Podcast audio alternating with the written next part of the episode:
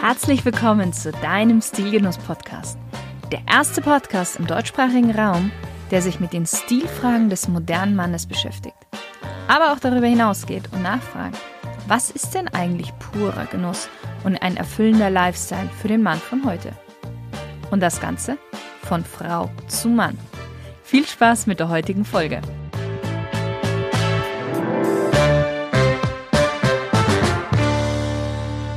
Hallo lieber Stilgenusshörer. Heute geht es mal wieder um den Genuss, besser gesagt um den Gaumengenuss. Gaumengenuss durch ein wunderbares, geschmacksintensives Getränk, dessen Rezeptur auch schon, ja, ich würde schon sagen, einige Jahre auf dem Buckel hat und somit eigentlich zu den absoluten Klassikern zählt. Wäre da nicht so dieses Image, das es innehat, dass es nur von Frauen und Senioren getrunken würde? Aber drei junge Herren, selbst absolute Liebhaber dieses goldenen Getränkes, haben es sich zur Aufgabe gemacht, diesen fantastischen Likör neu zu beleben, mit ganz besonderen Zutaten und es zu einem absoluten Must-Have-Drink zu verwandeln. Und die Rede ist von Eierlikör, der Eierlikör von Rübelberg. Christopher Leidinger, Sebastian Tigges und Philipp Nagel sind ziemlich gute Freunde und Gründer von Rübelberg, dem hochwertigen und exklusiven Eierlikör der abgesehen davon, dass er wie hausgemacht schmeckt, toll aromatisch und dabei nicht zuckersüß wie viele andere gekaufte Eierliköre ist. Und auch noch zertifiziert bio ist. Was den Eierlikör aber sonst noch so anders, so einzigartig macht und was die drei überhaupt oder wie die drei überhaupt auf die Idee gekommen sind, Eierlikör herzustellen und zu vertreiben, werden uns gleich Philipp und Sebastian verraten. Hallo Philipp, hallo Sebastian. Hallo Shirin. Hallo Shirin. Schön, dass ihr dabei seid. Vielen Dank für die Einladung. Ja, danke schön. Wir starten ja am Anfang mal mit so einer kleinen Smalltalk-Runde, damit der Hörer noch so ein bisschen mehr von euch privat, sag ich mal, erfährt. Sehr gern. Ihr dürft einfach mit einem Satz bzw. mit einem Wort antworten. Wein oder Biertrinker? Wein. Äh, dann nehme ich Bier. Wir wechseln uns ab immer. Ja. Wenn Sebastian Wein trinkt, trinke ich Bier und umgekehrt. Tatsächlich. Ja. Wenn ihr ein Auto wäret, welches Auto wärt ihr? Smart. Ein Smart. Mhm. Ja. Käfer wahrscheinlich. Ein alter Käfer Cabrio. Okay. Das ist jetzt schon ganz schön sophisticated. Deep, ja. Welches war denn das letzte Kleidungsstück, das ihr euch gekauft habt? Also jeder von euch separat natürlich. Bei, bei mir waren es diese Schuhe, die ich heute habe. Deswegen sind die auch noch so weiß. Ah, das kann man nicht neu. sehen. So. Okay. Ja, äh, doof für die Kamera auch meine Schuhe, die habe ich Vintage gekauft, gebraucht. Ähm, und die sind schon so schön eingetragen, deswegen mag ich die. Wenn man die neu kauft, muss man die erstmal jahrelang einlatschen. Die sind aber so viel besser. Euer allererstes Musikalbum. Also ich weiß es, weil ich mir dieses Album damals monatelang gewünscht habe, und zwar Green Day Dookie. Das ähm, 1994 wahrscheinlich, ja. Da war ich acht und wollte es unbedingt haben. Ja, ich wünschte, ich könnte Green Day sagen. Ich muss leider Roxette sagen, Joyride. Was ist denn eure größte Schwäche? Bitte sag es. Deine? Nein. da kann ich ja gar nicht mehr aufhören. Nee, also eben meine, ja, das ist ja immer eine interessante Frage, ne? Man versucht sich ja dann immer noch positiv darzustellen, wie man seine Schwäche benennt. Aber ich würde sagen, meine Schwäche ist äh, tatsächlich äh, Ungeduld, aber im negativsten Sinne. Also nicht, dass ich jetzt irgendwie ungeduldig bin, weil ich immer alles schnell erreichen will, sondern ich bin oft sehr ungeduldig in Situationen, wo man ein bisschen Geduld braucht. Ich hätte jetzt gesagt Eierlikör. das ist natürlich stark. ja, ja. Schön diplomatisch. 100 Punkte. Ja, ich glaube, Philipp, Philipp Rösler hat mal in einer Talkshow gesagt, seine größte Schwäche sei Schokolade. Und die Pub, das ganze Publikum hat so mehr oder weniger amüsiert gelacht. ähm, Dann komme ich mal zur nächsten Ja. Frage und bin gespannt, ob du da auch Eierlikör sagst. ähm, welchen Gegenstand habt ihr immer bei euch? ja, dass auch das stimmt, aber ähm, es ist natürlich mein Telefon. Ja, also natürlich und leider zugleich. Ja, Dasselbe. neben Schlüssel, Telefon. Schlüssel ist auch gut, ja. Häufiger sogar noch Schlüssel, aber meistens leider auch Telefon. Euer schönster Urlaub? Schlimmster oder schönster? Schönster, schönster. Das wird sehr persönlich sofort. Der schönste. Willst du anfangen? Mach du ruhig. Ich würde wahrscheinlich sagen, tatsächlich äh, verschiedene, zwei verschiedene. Einmal mit meiner Freundin Gardasee, das machen wir einmal jährlich. Da kann ich dann immer sehr, sehr schnell und gut runterkommen, weil ich da komplett gar nichts mache und nur lese und Pizza esse. Und dann einmal, da war Philipp auch daran beteiligt, ähm, Israel, knapp zwei Wochen. Das war wirklich, äh, hat einen bleibenden Eindruck bei mir hinterlassen, sowohl wegen der, wegen der Bevölkerung als auch wegen des Essens und des ganzen Flairs in dem Land. Das hat mich nachhaltig beeindruckt. Mhm. Ja, war jetzt nicht bei mir so weit oben, der Urlaub. das war, äh, su Ich super auch toller zwei Urlaub. Urlaube gemacht. Ja. ähm, bei mir, äh, lustigerweise fahre ich übers Wochenende jetzt wieder nach Tel Aviv, auch weil es mir so, so toll gefallen hat damals. Ähm, mein, äh, also der Urlaub, der für mich so am, den bleibendsten Eindruck hinterlassen war, was ist fast gar kein Urlaub, aber es war mein Auslandssemester, weil ich das erste Mal so ganz alleine für längere Zeit weg war. Damals in Argentinien und das war so, weil es halt auch so unglaublich weit weg von hier ist. Das war, ähm, und ich noch relativ jung war, ich glaube, ich war Anfang 20, ähm, dann war das so total äh, lebensverändernd. Wenn euer Leben ein Buch wäre, welcher Titel hätte denn dieses Buch? Viele Wege führen zum Eierlikör. Ja. Wer meins? Von Hölzken auf Stöcksken. Auch schön. Wir kommen, wir kommen alle aus dem, dem Rheinland. Wir zu also Christopher und Sebastian aus Düsseldorf oder dem, dem Umkreis und ähm, ich aus Krefeld. Das heißt, wir sind sehr zu Hause da in der Gegend und im Dialekt hin und wieder. Okay.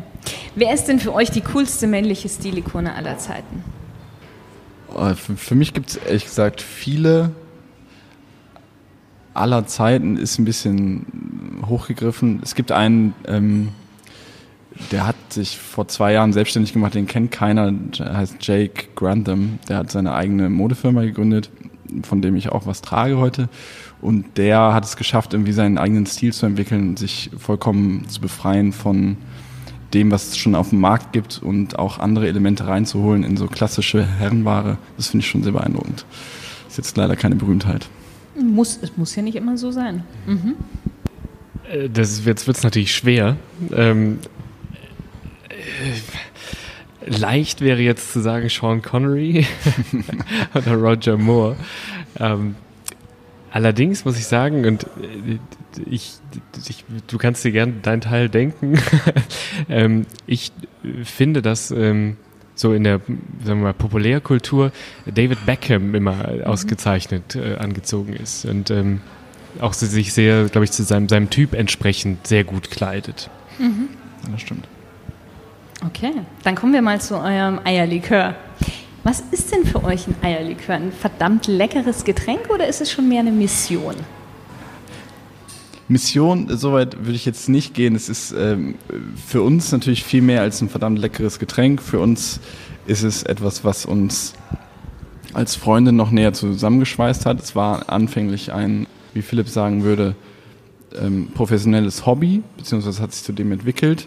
Mittlerweile ist es für mich so ein bisschen auch ja, Sinn meines Lebens, neben meinem anderen Beruf, äh, den ich auch gerne ausfülle, aber Eierlikör, auch wenn es blöde Arbeiten sind teilweise, die man in jedem Beruf machen muss, mache ich die immer noch mit sehr viel mehr Freude als andere Sachen. Also Sinn des Lebens ist jetzt sehr hoch gegriffen, aber für mich ist es gerade meine, Passt. eine meiner Erfüllungen. Ja. Ja. Du hast ja schon gesagt, also ihr, ihr seid ja eigentlich nicht wirklich aus der, aus der Eierlikörbranche oder aus der Getränkebranche, richtig? Ja, überhaupt nicht. Nee. Wie, wie, wie seid ihr denn dann auf die Idee gekommen, einen Eierlikör herzustellen und dann auch zu verkaufen? Also wir, wir, wir hatten uns ähm, gefragt in, vor knapp zwei Jahren, also es war im Sommer, sogar noch etwas früher, vielleicht Mitte, Mitte Juli, äh, so einem relativ warmen Sommertag zur Mittagszeit, als wir zu dritt Mittagessen hatten, ähm, warum äh, Eierlikör ähm, heutzutage äh, so un oder unpopulär ist, beziehungsweise so erscheint, ähm, in unserem Freundeskreis oder bei den im, im, im erweiterten Bekanntenkreis wir eigentlich niemanden kennen, der Eierlikör trinkt, in jedem Supermarkt aber trotzdem Eierlikör steht und das so äh, ein Getränk ist, zu dem ja jeder irgendeine Verbindung hat oder eine ja. Geschichte hat. Und äh, haben dann angefangen, äh, uns erstmal zu überlegen, woran das, wohl, woran das wohl liegen mag und sind relativ schnell darauf gekommen, dass es A, am Image liegen muss und höchstwahrscheinlich mhm. auch am Geschmack, der vielleicht nicht mehr zeitgemäß ist. Zusätzlich noch vielleicht die Herstellungsart. Und da kommen wir, glaube ich, später noch zu. Und haben dann angefangen, unser eigenes Produkt zu mischen. Und ähm, von da aus zog das immer weitere Kreise, bis ähm, über unsere Freunde, dann auch wieder da der, der Bekanntenkreis plötzlich Interesse hatte und mal probieren wollte. Ähm, und so ging es immer weiter. Und insofern, äh, zu der Frage vorher würde ich fast sagen, äh, ist zumindest so aus meiner Sicht auch nochmal so ein, so ein kleiner Missionscharakter dabei, äh, weil jetzt, äh, weil wir im Endeffekt das es so, so schaffen können, in Anführungszeichen, dieses Getränk, was so ein bisschen verstaubt ist und was niemand mehr getrunken hat, aber ein tolles Getränk ist, auch das hochwertig produziert werden kann, wieder, wieder etwas populärer zumindest zu machen, was ja, ja auch Teil, äh, ein kultureller, kultureller Bestandteil irgendwo ist. Mhm. Aber ihr, ihr drei habt schon, also auch bevor ihr angefangen habt, Eierlikör zu machen, ihr habt schon sehr gerne Eierlikör getrunken, oder? In der Tat, aber vorrangig den selbstgemachten. Also ah, ja. meine Mutter hat häufig Eierlikör selbst gemacht, das war bei mhm. Philipp und Christopher ähnlich. Meine Oma hat immer Eierlikör getrunken und man hatte immer einen sehr positiven Bezug zu dem, der selbst gemacht wurde, weil das natürlich auch diese Romantisierung und allem, was dazugehört, die, die Events, die da meistens mit einklangen. Mhm. Aber auch geschmacklich unterscheidet der sich ähm, erheblich, zumindest in meiner Erfahrung von dem, was man bisher so im Supermarkt kaufen konnte. Das ist jetzt keine Wertung. Für mich schmeckte der einfach besser, der selbstgemachte. Und insofern haben wir schon äh, langwierige Erfahrungen mit Eierlikör an sich. Uns war nur irgendwie nicht bewusst oder uns hat sich nicht erschlossen, warum denn der Eierlikör, den man kaufen kann, nicht mal annähernd so an den Geschmack heranreichen kann, den man selbst macht. Das ist ja so per se nicht zu begreifen. Ja. ja. Und deswegen dachten wir, wir machen jetzt mal selbst Eierlikör. Und wie lange hat es dann gedauert von der Idee, sag ich mal, bis der Eierlikör verkaufsfähig war?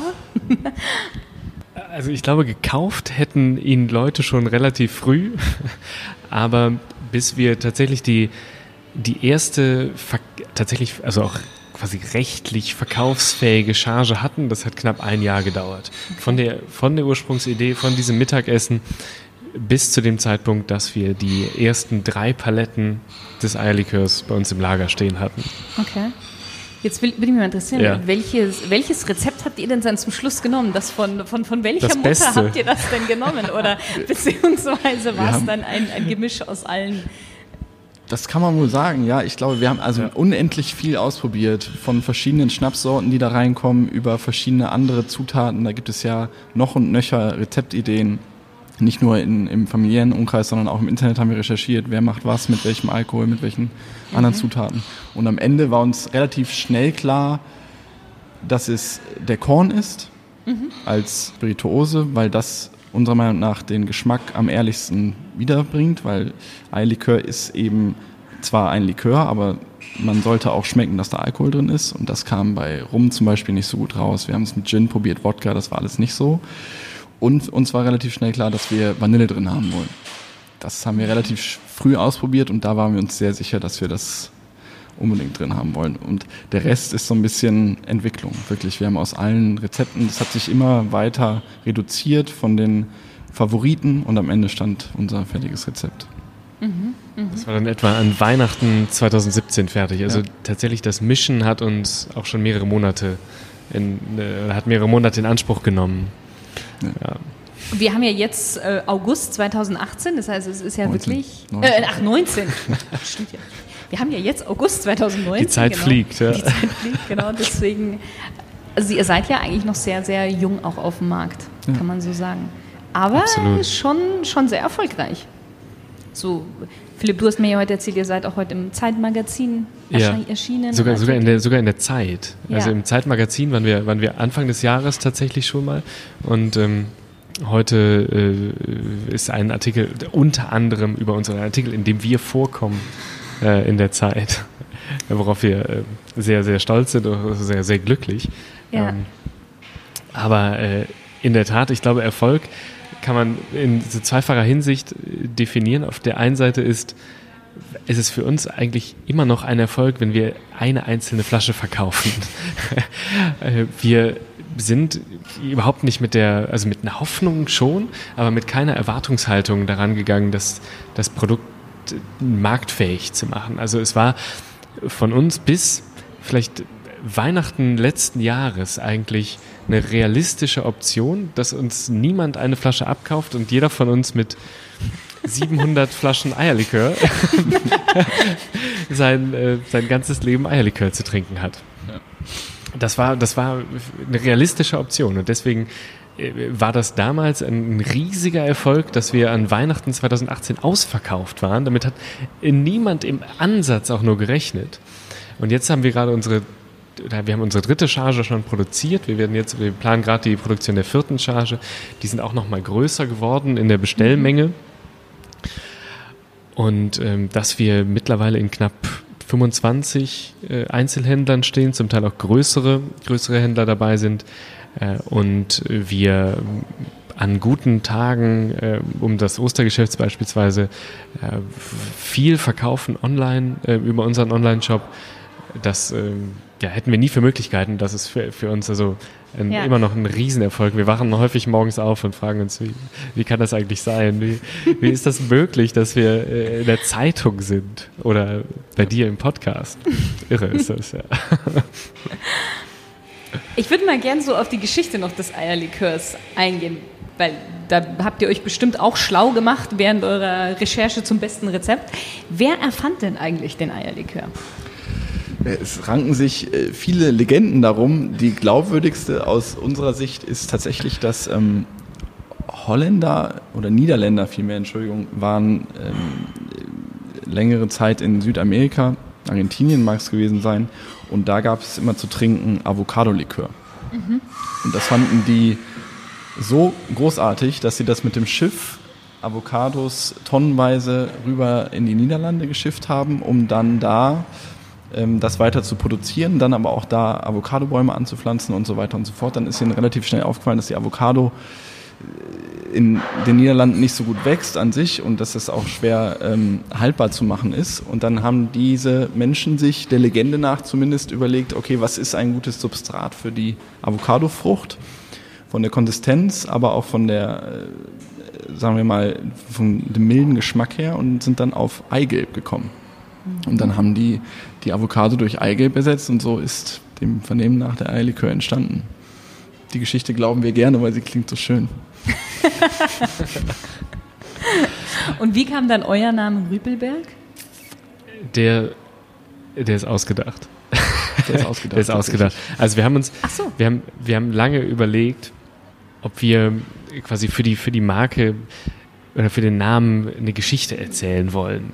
Ähm, und hatten dann Ideen, haben beispielsweise äh, nach, äh, nach Städten oder kleinen Dörfern vielmehr, zum Beispiel im Grenzgebiet zwischen den Niederlanden und, und äh, Deutschland geschaut, da wo wir auch mehr oder weniger herkommen, ob es da so interessante Namen gibt, die man verwenden könnte oder die man abwand, abgewandelt verwenden könnte oder ob es alte Namen gibt, die man verwenden kann, um quasi das ähm, dieses historische und vielleicht etwas konservative des Eierlikörs ähm, mit äh, quasi mit in das äh, in die in die heutige Zeit nochmal zu transportieren und dann auf der Grundlage eben zeitgemäß zu Ja. machen.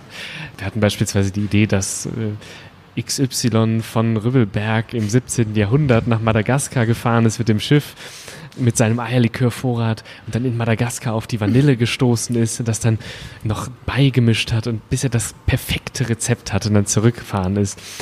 Aber das äh, ja, im Endeffekt wollen wir, wollen wir, zu, also wir, wir stehen zu dem Produkt so wie es ist und jetzt darum eine Geschichte zu erzählen und du merkst, wir haben so, es gibt verschiedene Erzählvarianten davon mhm. und ähm, wir wollten nie, dass es irgendwann heißt, äh, für die äh, Rübbelberg-Jungs haben sich hier eine lustige Story ausgedacht, um das Produkt zu vermarkten oder zu verkaufen. Und deswegen äh, sagen wir ganz offen, das haben wir uns ausgedacht, aber natürlich vor dem Hintergrund, dass es so ein bisschen altbacken klingen soll und aufgepeppt dann durch das Design, durch das neue Rezept, durch die Nachhaltigkeit oder die nachhaltige Produktion, dass es genau das widerspiegelt, was es sein soll. Eben alt und neu zugleich. So der, man könnte sagen, es ist ein Brückenschlag.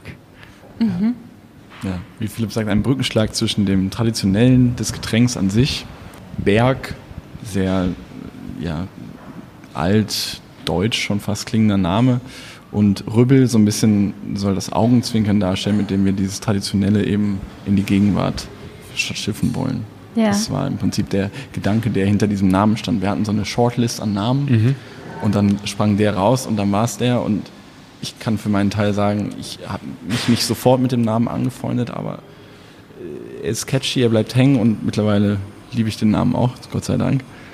Und wir wollten eben, wie Philipp sagt, weniger jetzt Geschichten erzählen, uns irgendwie ausdenken, irgendwie so diese markentechnischen ähm, Dinge betreiben, sondern wollten uns auf das Produkt an sich konzentrieren und haben uns deswegen relativ schnell auf einen Namen geeinigt, um dann weitermachen zu können mhm. mit dem mhm. Produkt. Mhm. Ja. Und man kann ihn schön abkürzen. Angenommen, man ist in der Bar und möchte zwei Glas Eierlikör trinken, dann bestellt man einfach zwei Rübi. Ja. Das ist, das ist auch gut, dass man das ja. vornherein sich schon darüber Gedanken macht. Ihr habt ja auch ein sehr, sehr stilvolles Etikett und auch das Flaschendesign ist ja schon sehr stilvoll, muss ich sagen. Was ist denn für euch Stil? Für mich ist Stil ähm, ziemlich mannigfaltig. Für mich ist Stil vor allen Dingen Ästhetik, also Sinn für Ästhetik. Das kann in alle Richtungen gehen, in allen Bereichen sich auswirken, aber auch das ist natürlich Geschmacksfrage und immer subjektiv, aber für mich ist Stil gleich Ästhetik. Ein, ein Bewusstsein für Ästhetik, das ist Stil für mich. Ja, okay. ja das finde ich. Das ist schon. Das übernimmst du. das ist gut formuliert. Nein, ich, also ich, ich glaube tatsächlich, Stil hat verschiedene, hat wenigstens zwei Schattierungen. Und zwar einmal ist es ähm, sowas, sowas hergekommenes, vielleicht konventionelles, äh, Verhaltensformen oder bestimmte beispielsweise Arten und Weisen, wie man auftritt, wie man sich geschmacklich ähm, mit Gegenständen umgibt, gleichzeitig aber auch was Individuelles, was optimalerweise irgendwie ja, sich, sich einfügt in, in so die Konvention, aber eben auch da so ein kleines Augenzwinkern vielleicht mhm. dabei hat. Und äh, bei uns ist das, könnte man sagen, dieses Augenzwinkern, also neben dem was ich finde, sehr ästhetischen Etikett ist das, das Chamäleon, was wir so als kleines Maskottchen auf das, äh, auf das Etikett gebracht haben und das wir auch sehr stark mit der Marke verknüpfen. Mhm. Ähm, das eben unsere Individualität nochmal darstellt. Schön. Ja, Ihr habt es ja schon ein bisschen gesagt, ihr habt die Vanille mit drin in, in eurem Eierlikör und ähm, auch den Korn eben habt ihr euch ja speziell ausgesucht. Was macht denn jetzt euren Eierlikör sonst noch so, so einzigartig, wo ihr sagt, okay, dadurch unterscheidet er sich wirklich von anderen, anderen gekauften? Also anfänglich stand unser Anspruch, dass wir einen ähm, Eierlikör herstellen, der käuflich zu erwerben ist, der eben äh, geschmacklich in die Sphären von Selbstgemachten kommt. Und wichtige, äh, wichtige Vorhaben von uns waren vor allen Dingen die Konsistenz. Er sollte nicht so dickflüssig sein wie der herkömmliche Eilikör, er soll nicht so rausschwappen wie Pudding aus der Flasche. Das heißt, wir wollten die Konsistenz eher cremig bis etwas ins Dünnflüssige rein haben. Das war uns wichtig. Dann war es uns wichtig, dass er dass der Alkohol schon rauskommt, aber dass der Alkohol nicht zu präsent ist, sondern eingefangen wird durch schöne Aromen, die zum einen Frische sind, das haben wir durch die Limette erreicht, und zum anderen etwas Süße, das haben wir durch die Vanille erreicht. Und zwar nicht eine Süße, wie sie vielleicht auch bei anderen Eierlikören präsent ist, weil in vielen Eierlikören ist viel Zucker. Ja. Deswegen wollten wir da ganz schnell auch gegensteuern und sind so auf die Vanille gekommen und waren völlig begeistert von dem Zusammenspiel. Ich glaube, bei uns ist vor allem das Zusammenspiel. Es gibt natürlich viele Eierliköre, die Vanille drin haben. Es gibt viele Eierliköre, die irgendeine Zitrusfrucht drin haben. Es gibt zum Beispiel auch mit Mango irgendwas. Aber das Zusammenspiel von unseren Zutaten und vor allen Dingen die Qualität der Zutaten, muss ich dazu sagen, die führen, glaube ich, zu, bei uns zu einem, darf ich sagen, relativ einzigartigen Geschmack. Und er ist Bio. Alles Bio. Also äh, er ist jetzt tatsächlich erst ähm, seit, seit ein paar Wochen zertifiziert, aber es war von uns von Anfang an wichtig, dass, ähm, dass wir äh, die, die Auswahl der Zutaten ähm, im Auge behalten und ähm, ausschließlich biologische Zutaten oder biologisch produzierte Zutaten verwenden. Auch unser Abfüller ist biozertifiziert, das heißt auch der Korn, den wir verwenden, im Endeffekt jetzt natürlich das gesamte Produkt, besteht rein aus, aus, äh, aus Bioprodukten, was insofern auch nochmal Alleinstellungscharakter in der Spirituosenbranche hat, denn das gibt es bisher, gibt es bisher wirklich, wirklich kaum, dass es ähm, biozertifizierte Spirituosen gibt. Stimmt, ja. Wenn, wenn man so nachdenkt, Mhm. ja, da, da hast du recht. Ich glaube, da, da profitieren wir auch ein bisschen davon, dass wir aus so relativ amateurhaften oder auch mit der Spirituosenwelt äh, nicht in Berührung gekommenen Verhältnissen kommen, weil wir am Anfang ja nur ein Produkt gemacht haben für uns selbst und für Freunde und Familie. Und da waren wir dann eben sehr, sehr streng, was die, was die Zutaten anging. Und wir haben das beibehalten, je größer die Produktion wurde. Und das ist, glaube ich, wirklich relativ einzigartig. Mhm. Das heißt, es ist auch das, wo ihr wirklich Ja. bei der Produktion schaut, dass das weiterhin so, so bleibt. Genau. Ja. genau. Deswegen, so als kleinen, ich, vielleicht kommen, kommen wir auch nachher noch dazu, ähm, wir, wir wachsen deswegen auch extrem, oder nicht extrem, aber wir wachsen relativ langsam und bedacht, weil es uns eben wichtig ist, dass wir nicht die, nicht die Kontrolle verlieren oder nirgendwo Abstriche machen müssen, weder bei unseren Händlern noch beim Produkt, sodass wir, dass wir das Produkt so weiter herstellen können und vertreiben können, wie wir es bisher machen. Ja. Natürlich mit Wachstum, aber ganz bedacht. Ja. Ja.